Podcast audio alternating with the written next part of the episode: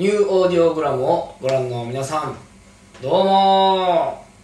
アンチェインのボーカルギターの谷川です。ギターの佐藤です。えーこの曲はやっぱりですね、あのーこの曲の疾走感とともに、えーこの歌詞がリンクしてくる感じ、えーこの感情が止められないものみたいな、えー劇場エモーショナル、えーそういうところがやっぱり一番の、えー聞きどころかなと思います。はい。はい。えー、まあこれあのほんまにアンチェインの中のいくつかあるカラーの中でもねあの代表的なそのエモロックな感じでできてるんでまあすごい自分らの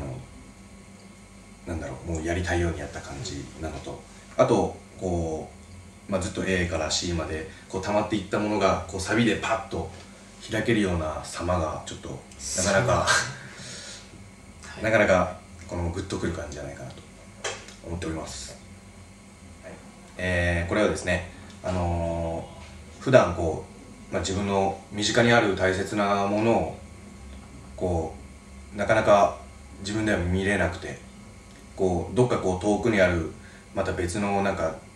目標みたいなものにこう向かっていきがちなんですけどもっとこうそこに行く前にこう自分の今の自分に何があるのか何が大切なのかっていうのを分かってないと今あるものがその向かっているところでこうなくしてしまうよっていう話なんですけど。東大元暮らしってことそうねですね。まあそれのことを、まあ、今回この歌詞では男と女の関係でこう分かりやすいように分かりやすいようにっていうか表現してあるんですけど、はい、それは別にそういうことだけじゃなくてまあ友達もそうですし、まあ、仕事とかもそうですし今晩のおかずもそうですしこうね大切なものっていうのをはっきり笑って ええええあそうなんですよね。こう大切なものっていうのをしっかり自分の中で分かってないと本当になくしてしまうんで気をつけてくださいっていう感じの。はい。はい。でこの歌詞の中ではですね最後にはその大切なものがもういなくなってしまうという、うん。えー悲しい結末ではい。終わるというです、アンチにはちょっと珍しいそうですね。感じの、えーそこで、えー嘆いていただければなと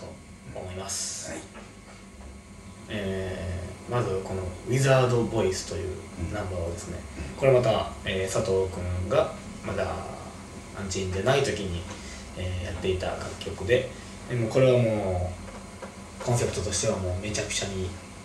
やってやろうという。それがすごい今までのアンチェインにはない暴力的なまあ曲ですよね。的なそう攻撃的な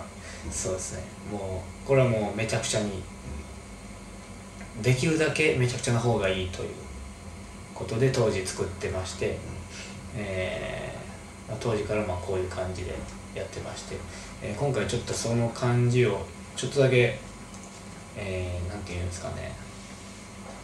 ちょっとスピード感が増した感じに多分聞こえるんじゃないでしょうか。ちょっと僕の中でのファンキーさを、えー増やしてみたというか、そういうアレンジにしてみまして、えーちょっと歌い方もですね当時とは違って、えーちょっと不良みたいな歌い方をしております、えー生まれ変わったウィザードボイスをぜひ聴いてみてください。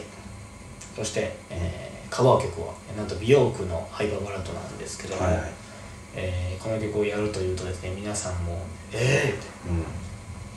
もうシングルで日本語をやるいうことよりもびっくりしはるんですけど。そうですね。えーそんなにそんなすごいのかなっていうこの曲をやることが、えーそれにちょっと僕らもちょっと圧倒されてしまう、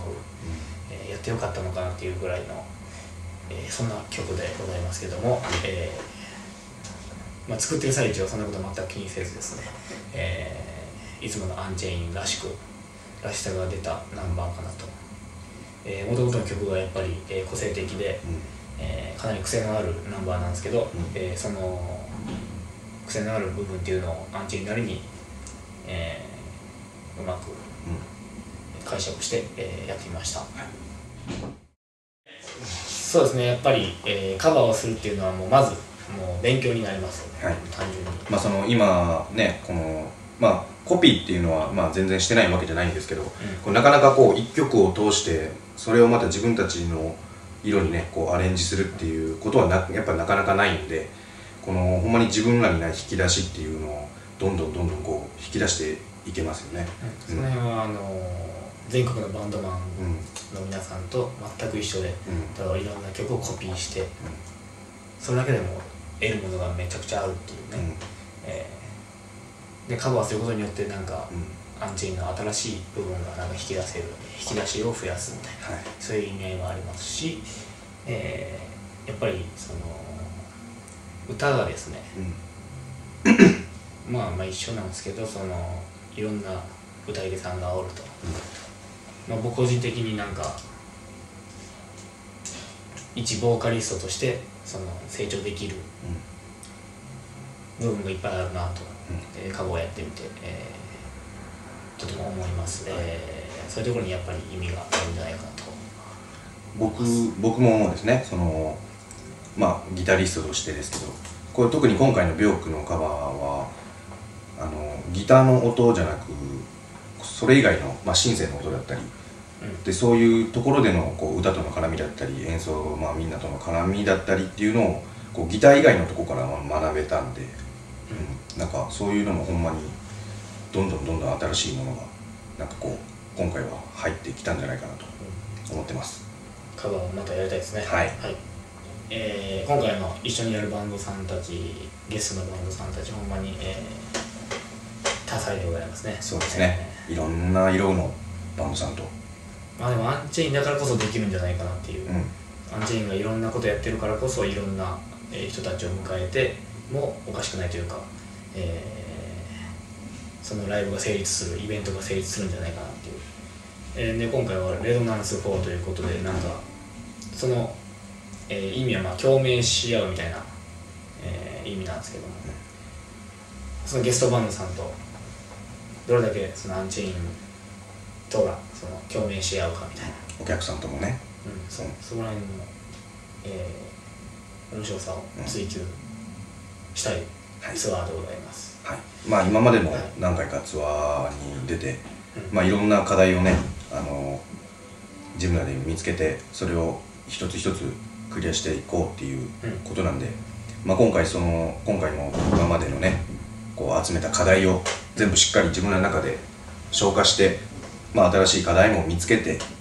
特に今回はそういう伝えるっていう意味でのね大切さっていうのをどんどんどんどん追求していって頑張ろうかなとはい。思っています。えーそして、えーこれで多分このツアーで初めて多分日本語の曲をライブで歌うことになると思うので、えーまずその日本語を歌ってのお客さんの反応だったりとかですね、えー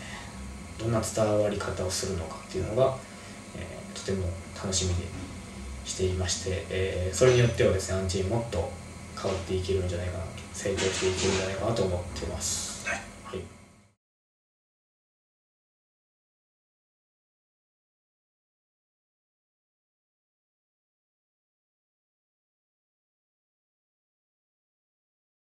それでは行きましょう。はい。合言葉。2つ目はバスガス？